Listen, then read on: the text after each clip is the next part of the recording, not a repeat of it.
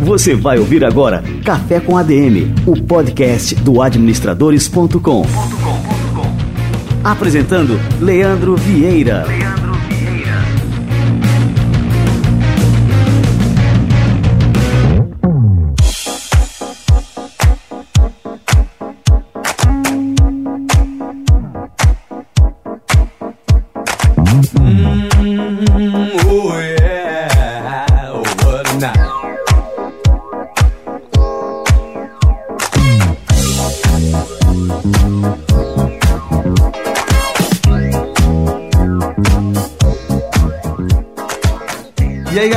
Está no ar o Café com a DM episódio 11. E não, você não sintonizou errado. O Leandro Vieira não mudou de voz ou de sotaque. Quem fala aqui é o Fábio Bandeira, diretor de assinaturas aqui do portal Administradores. Como todo ser humano, o Leandro também precisa de férias. Não tem jeito, todos nós precisamos trabalhar bastante, mas precisamos também repousar para recarregar as energias e fazer o nosso melhor depois. E por isso, nas próximas três semanas, eu serei o seu companheiro de bordo na apresentação do podcast. Mas não fica triste com a notícia, calma, eu vou lhe dar um bom motivo para você se alegrar. O Leandro ele gravou, antes de sair, três entrevistas fantásticas para serem repassadas aqui no Café com a DM. Ou seja, você continuará tendo a companhia do Leandro, mesmo ele um pouco mais distante. E o entrevistado dessa semana, bem especial, é o professor Ricardo Monteiro, doutor em educação e diretor da Universidade do Futuro. E nesse bate-papo, a gente vai entender por que precisamos de um novo modelo de educação e o impacto dele nos nossos negócios. Mas antes da entrevista, algumas indicações. Primeiro é que queremos o seu recado, e isso, é claro, queremos a sua mensagem para transmitir aqui no podcast Café com a DM. E para participar é bem simples muito simples mesmo. Você provavelmente tem um WhatsApp, certo? Pode falar, você tem, tem WhatsApp aí, não tem? Então, grava esse número na sua agenda do celular. Vou, posso falar o número? Vamos lá. 83 o DDD 99840 0043.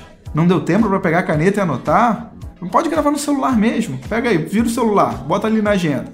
Vou falar, tá certo? Então, de novo o número: 83 99840 0043. Esse é o WhatsApp oficial do Administradores. Nele você pode enviar sua percepção do café com a DM, você pode falar sobre o Administradores, tirar alguma dúvida, falar sobre o Administradores Premium, enfim, estamos sempre à disposição.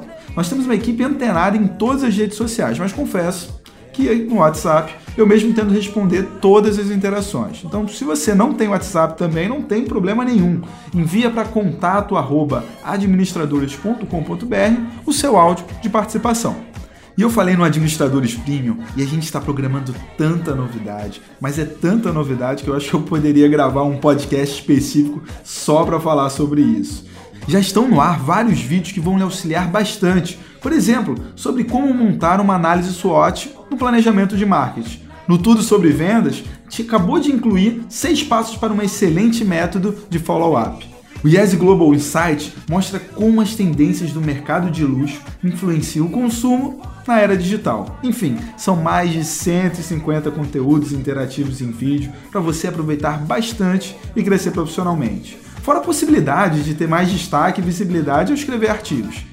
Caso queira saber mais, vamos lá para o link. Basta acessar o www.administradores.com.br barra premium. Se escreve premium. O valor da assinatura é apenas R$ 24,90 e em janeiro esse valor ele vai estar aumentando, ou seja, quem aproveitar agora, ainda no mês de dezembro, já garante esse valor mais barato aí ao longo do ano inteiro de 2017. E agora, sem mais delongas, vamos para a entrevista. Leandro, agora é com você. Oi pessoal, hoje aqui no Café com a DM nós vamos conversar com Ricardo Monteiro, doutor em Ciências da Educação e Interculturalidade. E hum, o Ricardo também ele é coordenador do programa Education Without Borders, que ele oferece aqui para o Norte e Nordeste, é um programa é, que visa conceder acesso a mestrado e doutorado de instituições estrangeiras, inclusive com programas de, de bolsa, né, Ricardo? e nós vamos bater um papo aqui, tomar um cafezinho e falar sobre educação nos tempos de hoje, os desafios da educação e principalmente os impactos da educação nos negócios. É, Ricardo, nos últimos 20 anos a gente viu uma transformação sem precedentes na, na, sociedade e eu queria saber de você como é que você enxerga a, a educação nesse processo. A educação acompanhou também essas mudanças? Olá, muito obrigado pelo convite ao programa Café com ADM. Um, a pergunta que fez ela é extremamente pertinente porque eh, nos mostra eh, uma grande falta de alinhamento entre o processo educativo e, e a vida profissional eh, do cidadão global. na realidade, as coisas não mudaram. Nós vivemos hoje um paradigma de uma escola do século XIX, de um professor do século XX e de um estudante do século XXI. A disfunção social está caracterizada.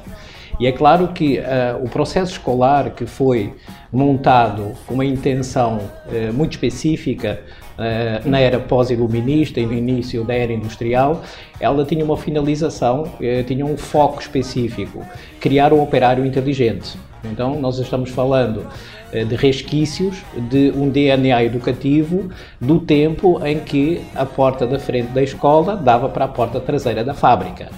Eh, na realidade, as coisas até hoje não mudaram muito. O sistema continua eh, regulamentando a educação, eh, cerceando a liberdade dos nossos estudantes, colonizando da pior forma possível, criando grandes repetidores de ideias, mas poucos pensadores.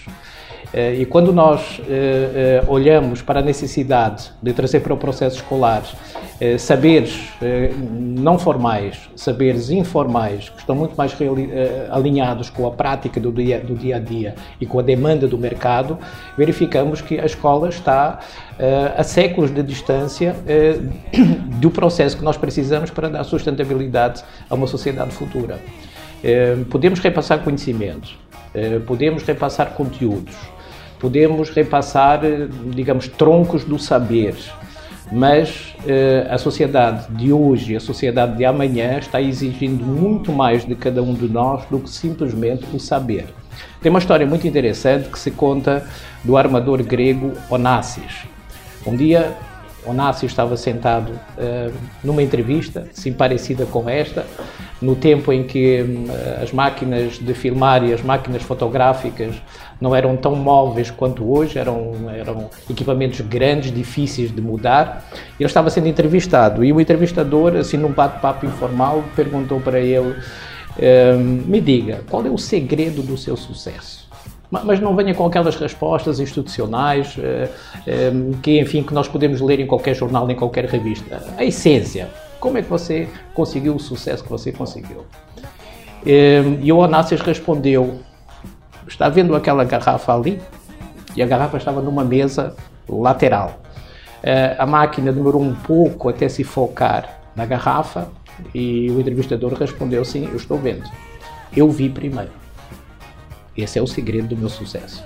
Uh, o conhecimento uh, transmitido da forma formal, como ele tem sido transmitido até hoje, nos leva muitas vezes a perder a visão periférica das coisas. Uh, trouxemos o paradigma fragmentário para dentro da sala de aula, uh, para dentro da estrutura escolar, para dentro da estrutura universitária. Uh, nos tornamos grandes especialistas em pequenas partículas do conhecimento e através disso deixamos de nos focar na realidade num processo global, num processo quântico que tem que ser analisado de uma forma interdisciplinar quando nós abordamos a sociedade.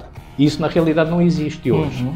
Eh, e quando nós perdemos esse foco, nós ficamos demasiadamente centrados em nós próprios. Eh, vejam que, eh, por exemplo, a nossa educação, se nós formos olhar para a base que é projetada para os próximos 50 anos, vamos encontrar uma coisa que se chama Savoir Vivre Ensemble, que projeta para qualquer base dinâmica de processo eh, de evolução da humanidade, eh, por exemplo, a educação para a empatia, uhum. que implica, por exemplo, a educação para a solidariedade, que implica, por exemplo, uma educação que não seja etnocentrada, para evitar qualquer expressão eh, nacionalista, que muitas vezes depois se traduz em chauvinismos que nós assistimos pelo mundo inteiro, para criar um ser humano que efetivamente seja um ser humano e que saiba processar outros seres humanos. Agora, isso é, teria que ser pensado para a educação como um todo, desde a educação é, no início da idade escolar até Uh, até um mestrado, doutorado, né? E isso não, não ocorre de fato.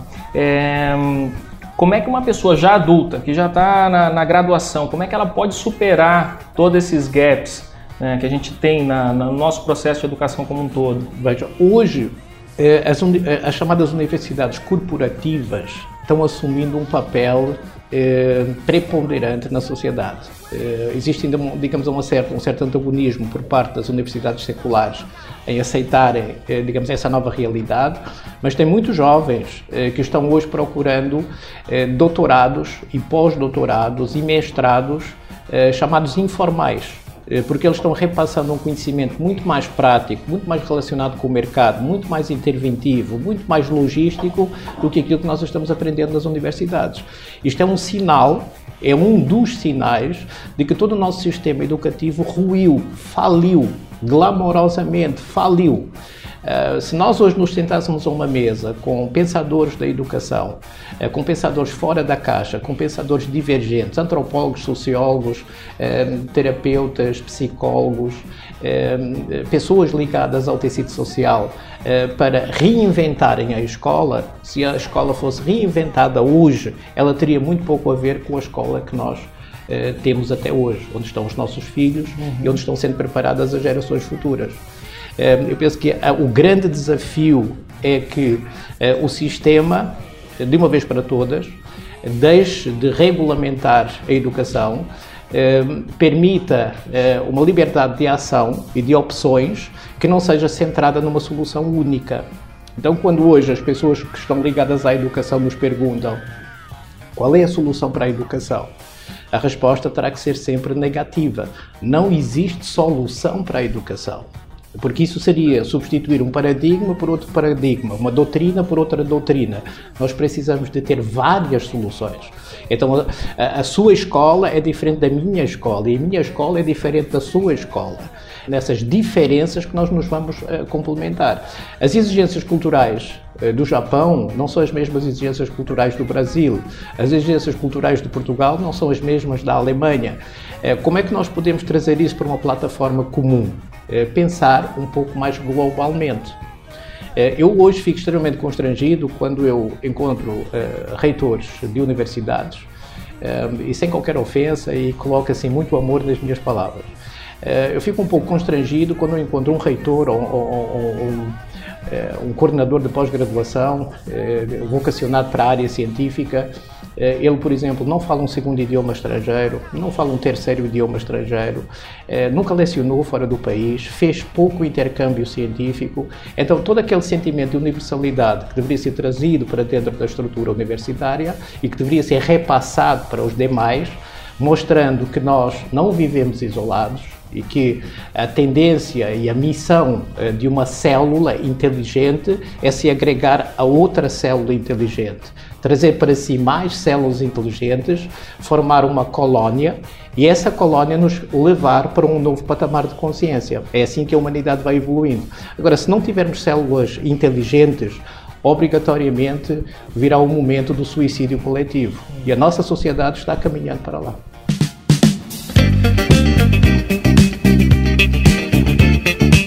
Eu vejo muito a, a, educação, os programas que surgem como uma resposta a uma demanda. E esse sentido utilitarista da, da educação, é, a gente pode entender também como uma necessidade, digamos assim, da própria sociedade é, em se enquadrar, em ter um, uma colocação no mercado. Então, assim, a própria sociedade procura é, esse tipo de educação e essa, esses programas surgem como resposta a, a essa demanda. É, eu acho que é, é uma situação extremamente complexa. Eu primeiro me perguntaria para onde é que estamos caminhando? Qual é a meta que queremos alcançar? Para onde é que queremos direcionar o mundo? Um, os nossos interesses continuam sendo interesses fósseis, uh, de recursos, uh, pura e simplesmente, digamos, uh, na vertente do capital, Para onde é que queremos uhum. efetivamente ir? Eu acho que essa seria a pergunta maior. Uhum. Depois de definir a meta, nós podemos definir as submetas e começar a programar como chegar até lá. Então, o que é que eu quero do meu aluno no processo escolar?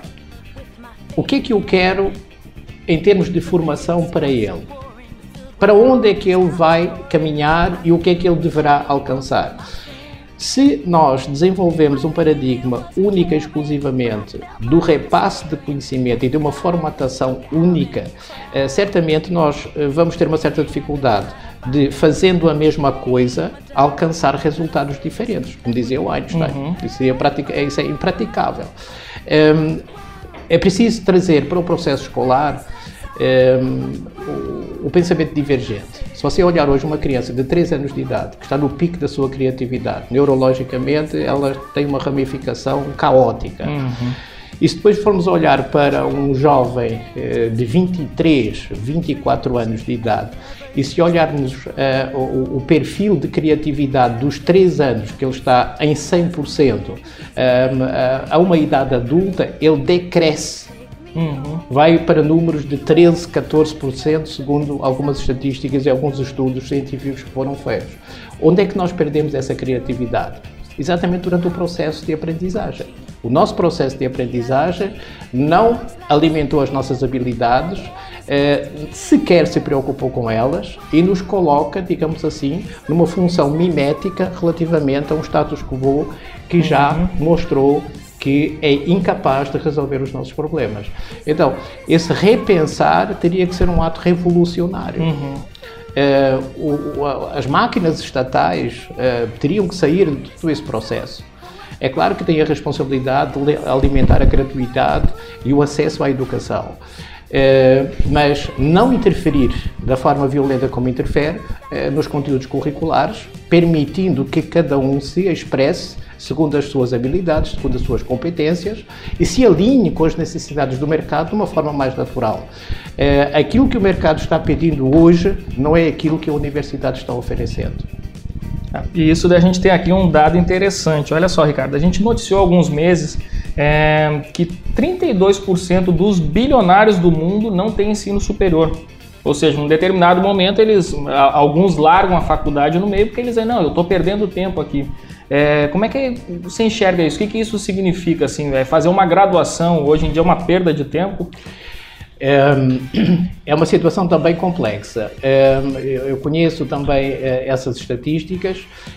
Há pouco tempo estive nos Estados Unidos numa convenção de uma universidade da Flórida que mostrava também que, além de muitos bilionários, de grandes pessoas de sucesso, não terem a formação escolar que nós pensaríamos que fosse necessária para alcançar esses patamares, grandes empresas, as grandes empresas multinacionais eh, que hoje eh, dominam o mercado, grande maioria delas também não tiveram uma base de prospecção de mercado ou de estudo de mercado para se estabelecerem no mercado. Então, alguma coisa eh, não está funcionando no nosso processo educativo. Um, ehm, para que nós conseguirmos compreender isso, uh, vamos olhar ao impacto do conhecimento no sucesso individual das pessoas.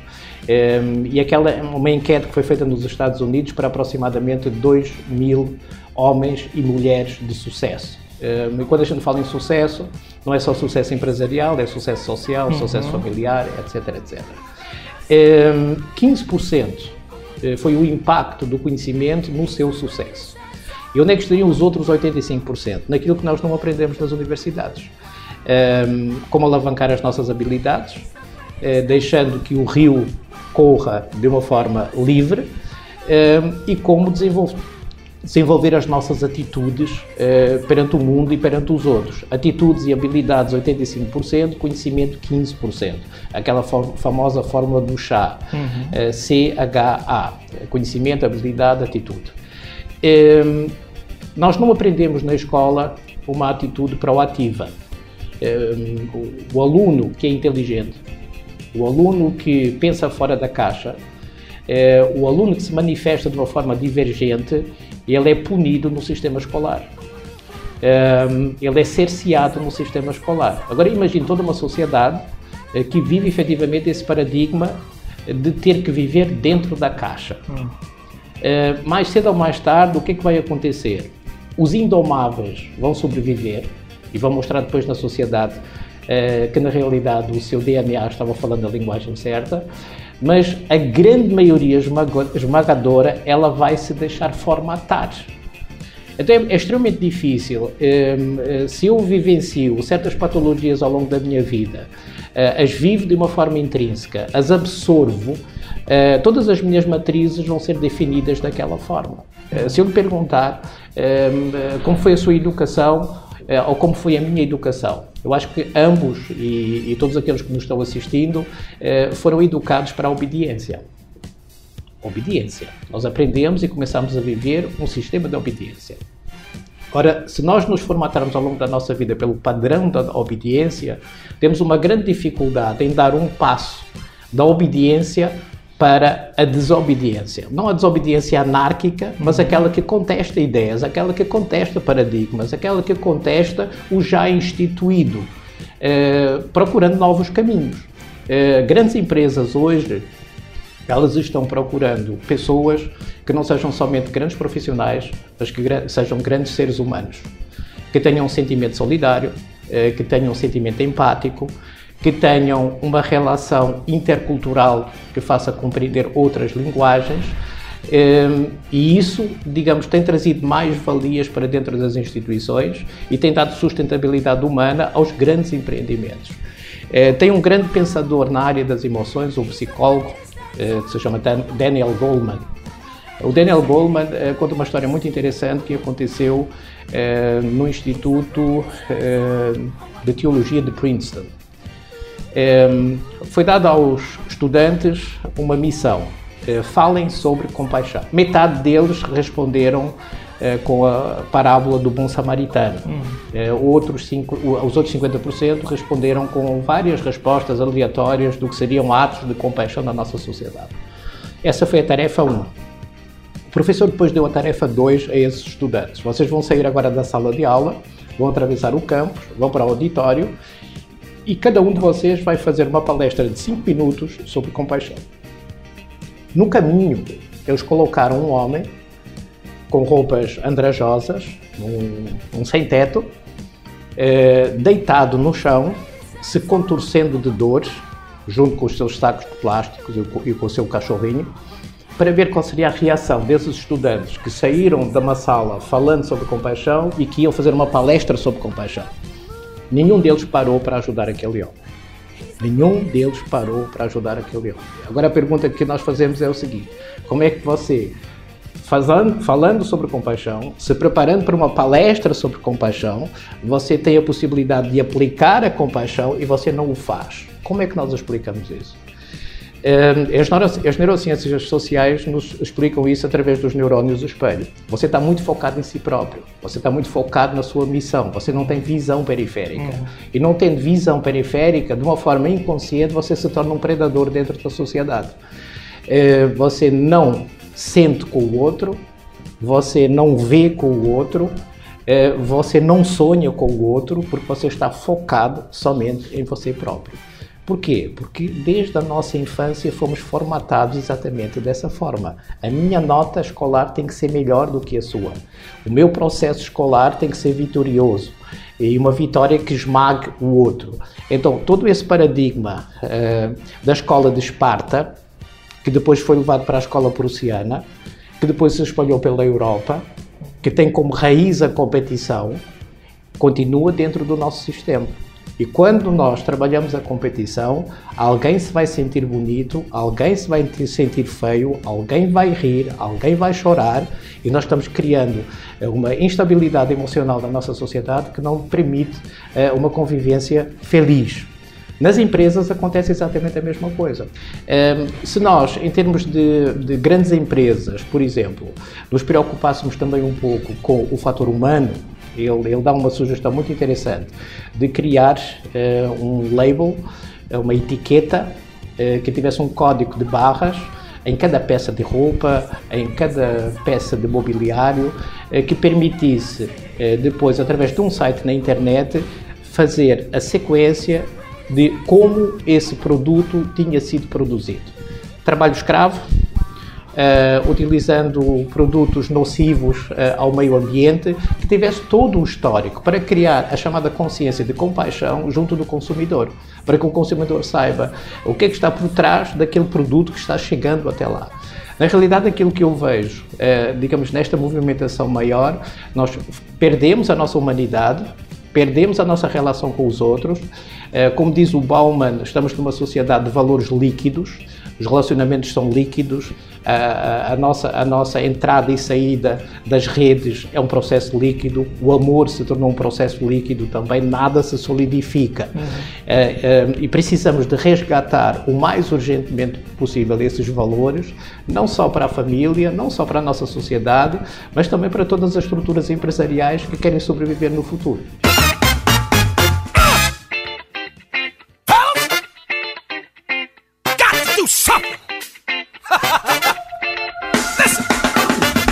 Seria só uma questão de sobrevivência empresarial ou você acha que as empresas podem é, assumir essa missão de transformar o mundo a partir da transformação é, da sua própria atuação? É claro, vai passar pela transformação de quem está na gestão dessas empresas. Hum. Uh, nós verificamos muitas vezes que uh, eu sou professor, sou professor há 38 anos. Uh, me tornei gestor da educação mas não fui preparado para isso. Uhum. Uh, foi um aprendizado, uh, às vezes da pior maneira, uh, com erros que talvez eu não tivesse cometido se tivesse alguém que me tivesse formado nessa área. Assim como um médico vai gerir um hospital, mas ele não tem nenhuma formação de gestão. assim como alguém que vai abrir um negócio, mas ele não tem nenhuma formação de gestão. Lhe falta uma visão mais globalizada. Um, e, essa, e essa educação que hoje se pretende trazer para, para, para, para o domínio público é o pensamento pensamento global e a ação local, o chamado uhum. pensamento local. Mas passa tudo pela formação humana eh, de todos os gestores e também os gestores públicos, não é? Que muitas vezes não têm eh, a visão eh, que, que nós precisamos para dar a possibilidade de sobrevivência à nossa sociedade. É uma questão de sobrevivência, sim. Se a nossa sociedade continuar da forma que está, eu não sei eh, como é que estaremos no ano 2050, como é que nós estaremos no ano 2080, eh, quando os recursos fósseis se esgotarem, quando a desumanidade tomar conta da nossa espécie, da espécie humana. Repare que somos a única espécie automutiladora, autodestrutiva, eh, que estabelece guerras de sobrevivência eh, onde uns morrem e outros vivem. Eh, se compararmos com todas as outras espécies que são consideradas não racionais, nós somos a única, efetivamente, que aposta na destruição. Então é difícil sobreviver dessa forma. Uhum. Bom, Ricardo, é, a gente falou um pouco sobre essas mudanças sociais, é, a gente tem um bombardeio incessante né, de, de informações. Como é que a gente pode lidar com isso? Como é que a gente pode filtrar essas informações? E outra coisa que eu acho importante também a gente abordar, é, a gente falou muito nessa questão é, do indivíduo ser centrado em si mesmo. Uhum. Você não acha que assim a gente teve uma revolução digital muito grande e que isso acentuou essa individualização? Porque hoje em dia todo mundo coloca os holofotes para si mesmo, é muito fácil ser a, a estrela da sua rede de contatos, por exemplo, né? Isso acaba não, não criando mais problemas nesse sentido de uma, de uma humanidade cada vez mais centrada em si mesmo. É, é, os, os dois pontos que referiu contribuem para isso. Em primeiro lugar, é, se eu é, me formei é, em toda uma estrutura escolar calcada no individualismo, processando digamos, o, o, essa relação de competição com o outro, eu, por exemplo, nunca saboreei, digamos, verdadeiramente a vitória sobre mim mesmo. As vitórias que eu procuro é sempre as vitórias sobre o outro. Essas vitórias sobre o outro são sempre vitórias predadoras, são sempre, uh, uh, são sempre vitórias violentadoras. Essa necessidade de nós criarmos uma relação mais homogénea em termos de humanidade, compreender o seguinte eu tenho que pensar como espécie humana. Se eu não começar a pensar como espécie humana, a, a minha espécie ela está e corre grande perigo de vida, porque ela não vai sobreviver. se eu não tenho uma relação empática e de solidariedade com as células que estão ao meu redor, ela não vai sobreviver. E as empresas também não. Se as empresas forem consideradas células na nossa sociedade e elas têm um grande contributo para todo o processo, qual é o foco delas? Eh, eu conversei há pouco tempo com um grande empresário da indústria hoteleira no estado da Flórida, um senhor chamado Harris Rosen. O senhor Harris Rosen hoje ele é proprietário de sete hotéis e tem 6.400 leitos. É, é, um bilionário da indústria. Um, e, e, num bate-papo informal que ele fez um, também nessa convenção há pouco tempo nos Estados Unidos, ele dizia o seguinte: um, é preciso que dentro da instituição exista uma relação de respeito entre entidade patronal e entidade trabalhadora. E ele colocou lá uma frase eh, que eu, na realidade, vi extremamente pensativo e vi, e, e vim também um pouco humilhado porque eu nunca fiz essa, essa pergunta aos nossos colaboradores. Eh, de três em três semanas ele se reúne com os seus funcionários. E a primeira pergunta que ele faz aos seus funcionários é o seguinte: vocês se sentem respeitados nesta instituição? Eh, eu nunca fiz essa pergunta aos nossos colaboradores, eh, mas é importante. Porque o ser humano que não é respeitado, ele também desrespeita. Ele desrespeita através de várias situações. Ele chega atrasado, ele sai antes da hora, ele não resolve os problemas com tanta proatividade, ele talvez seja incentivado para determinados atos de corrupção dentro do tecido da empresa porque ele não é respeitado. Então foi um aprendizado extremamente interessante. A outra questão que ele disse também, onde é que estava o segredo do sucesso? E se nós olharmos para os grandes bilionários, vamos olhar, por exemplo, para Bill Gates também, eh, e, para, e para muitos outros. Eh, todos eles, eh, no auge do seu sucesso ou, ou na progressão do caminho do sucesso, eles sempre se disponibilizaram para ajudar a sociedade ou através de fundações, ou através de programas específicos. E o Harris Rosen também dizia isso. Não se esqueça, quando estiver no sucesso, de devolver à sociedade aquilo que você tão generosamente recebeu. Aí você estabelece um equilíbrio. E eu penso que isso talvez fosse o grande segredo. Nós Uh, vivemos como competidores dentro do processo escolar, vivemos como competidores dentro do, so dentro do processo social. Uh, o valor é dado uh, a quem tem, muito tens, muito vales, nada tens, nada vales. E as empresas, elas também levam esse estigma para dentro da nossa sociedade. Então, enquanto nós não eh, equilibrarmos essa concorrência doentia entre as pessoas, entre as instituições, entre as nações, é muito difícil criar eh, uma relação sustentável com o futuro.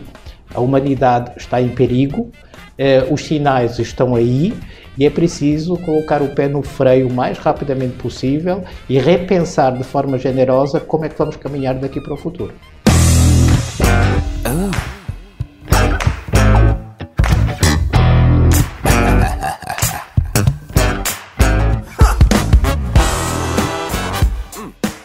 Você falou sobre é, essas pessoas que seriam os rebeldes é, que se rebelam contra o sistema, rebelam contra o sistema educacional e, e que lá na frente eles dão uma resposta para o mundo, eles revolucionam uma indústria e nós temos diversos exemplos aí na, na história. Você não acha que para essas pessoas surgirem, é, as dificuldades também devem existir? Então, eu digo assim, o sistema educacional tem que ser esse, com essas falhas, para que essas pessoas possam é, despertar esse, esse perfil. É, essa é uma visão um pouco angélica. É claro que os rebeldes nós precisamos, mas nós precisaríamos de mais rebeldes, uhum. é, de mais pessoas pensando fora da caixa, de mais pessoas desenvolvendo é, atividades divergentes. Existe sempre um modelo dominante Existe a pessoa que se sente desconfortável perante o modelo dominante e existe a pessoa que se sente confortável perante o modelo dominante. Tem pessoas que gostam de obedecer, uhum. tem pessoas que têm essa formatação. Eu estou aqui para cumprir ordens. E tem outras pessoas que trazem um DNA diferente, trazem uh, um gene empreendedor que os promove para outras esferas, encontrando soluções e vendo coisas onde ninguém vê. Eh, na realidade, eh, eh, nós deveríamos ter uma massa de descobridores muito maior do que aquela que temos. Eh, deveríamos ter um cidadão muito mais consciente e muito mais preparado eh, do que aquilo que nós temos hoje. Eh, então eu penso que, embora seja um resultado pela, pela, pela pressão dominante, obrigou a que pessoas eh, debaixo dessa pressão, desenvolvessem capacidades de resiliência para, eh, para se alinharem com novas soluções, é claro que isso é, é, é, um resultado. A pressão veio de algum lugar eh, e, por outro, ela, ela teve que se concretizar em termos práticos. Mas eu penso que não daria um ponto positivo à sociedade por ela ser tão colonizadora e criar alguns poucos pensadores.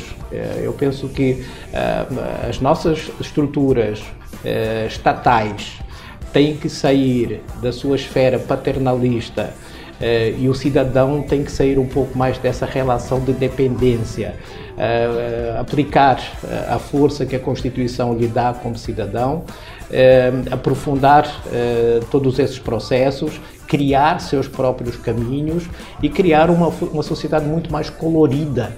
Quando nós falamos em termos, por exemplo, de estruturas curriculares, ambos temos filhos uh, na escola uh, e os muitos que nos estão assistindo certamente também.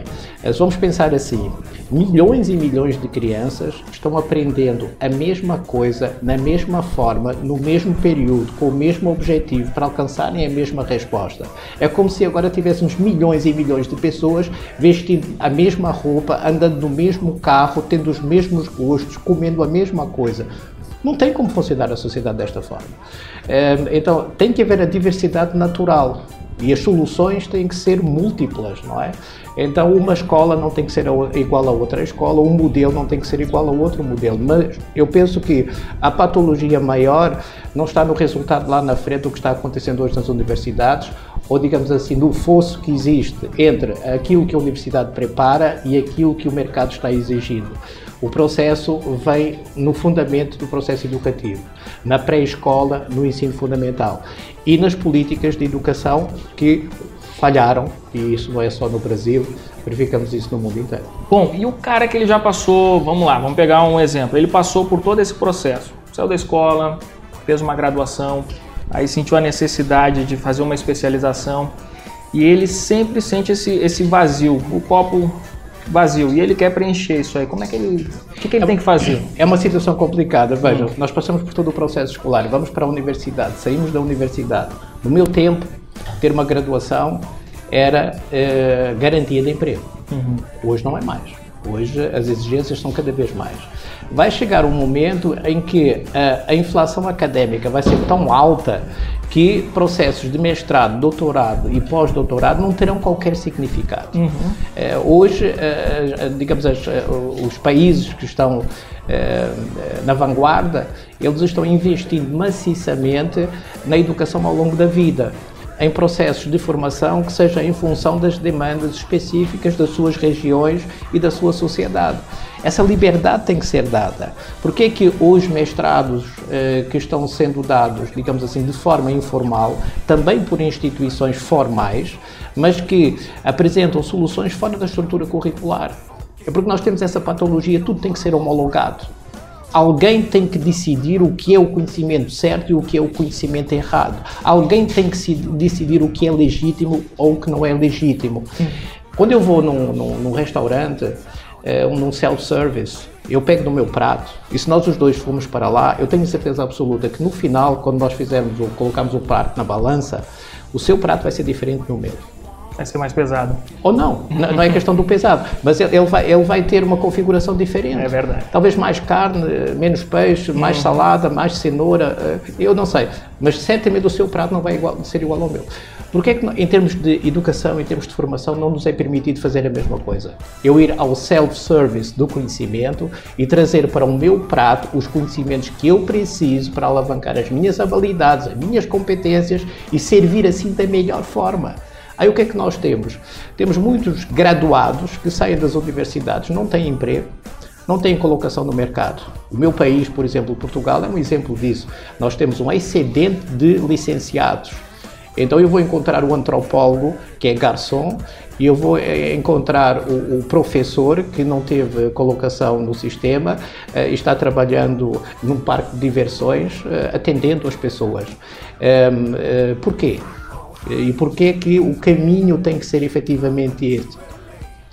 Do ensino médio para o ensino superior, até uma pós-graduação, até um mestrado, até um doutorado, até um pós-doutorado. É, no futuro, a formatação da educação ela vai ser bem diferente daquilo que nós temos hoje. É, o, Tratado de Bolonha é, já reconhece hoje, a, partir do ano 2015, já reconhece a educação não formal ou informal é, numa equivalência com o chamado ensino formal. No meu tempo, quando eu era pequenino e eu queria ler um livro eu tinha que pegar na minha bicicleta, ir até a biblioteca da cidade para pegar esse livro. Os meus filhos hoje entram na internet e têm acesso a tudo. Um, ehm, o conhecimento não é mais repassado da forma que era há 40, 50 anos atrás. É, eh, o professor antigamente ele tinha sempre a vantagem de um livro, a vantagem de dois livros relativamente ao estudante. Hoje não. Você hoje está sentado dentro de uma sala de aula com alunos de mestrado e o recurso à internet permite-lhes em tempo real contestar as suas ideias. Hum. Existe uma, uma, uma hiperinflação de informação.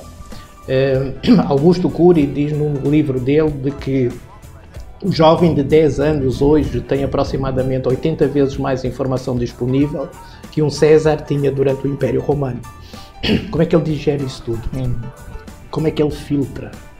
Como é que ele solidifica determinados conhecimentos? Por que é que tantas crianças são diagnosticadas com déficit de atenção, quando na realidade isso não é verdade? Ela está sendo bombardeada com tanta informação que ela não tem como filtrar. Hum. Nós, na sociedade, também estamos sendo bombardeados com tanta informação que nós não temos como filtrar, solidificar, processar, aplicar. Então, eu acho que a escola está falhando na sua missão. Um, e as empresas uh, também têm que se redimensionar em termos de pensamento estrutural, de pensamento humano, para criar plataformas de sobrevivência para o futuro, onde nós possamos comer de forma mais saudável, nos possamos processar na sociedade de forma mais saudável, possamos viver a natureza de forma mais saudável e possamos harmonizar uh, numa uma só missão. Uh, se trata da sobrevivência de uma espécie. Então eu penso que as preocupações que nós temos hoje, elas têm que ser aprofundadas nesse sentido e definirmos para onde é que a escola hoje nos vai levar. É, para onde é que os valores que estão hoje solidificados na sociedade nos vão levar e repensar toda essa situação. Não de uma forma única, mas é, de uma forma muito mais multidisciplinar, muito mais transversal, muito mais quântica. Uh, Ricardo, muito obrigado aqui pela participação no nosso Café com a DM. É uma pena só que você não tenha tomado café, mas isso aí não vai faltar oportunidades. E pessoal, espero que vocês tenham gostado aí do nosso bate-papo, tenham aprendido bastante aí, como eu aprendi aqui com o professor Ricardo. E até a próxima.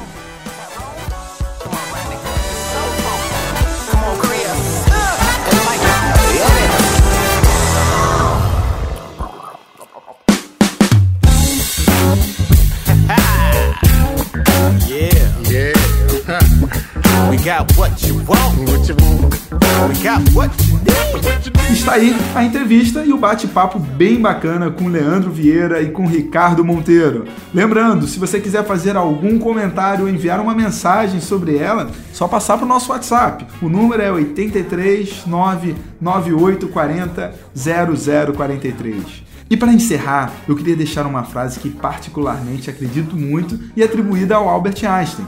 Ela é assim: existe uma força mais poderosa que a eletricidade, o vapor e a energia atômica. É a vontade. Então, pessoal, tudo que for realizar, coloque vontade, insira capacidade de realização. Faça, realize. Essa é a real forma da gente transformar e melhorar o mundo à nossa volta e de nós mesmos. Então, até a próxima semana com mais um episódio do Café com a EDM. Aguardo vocês. Tchau, tchau.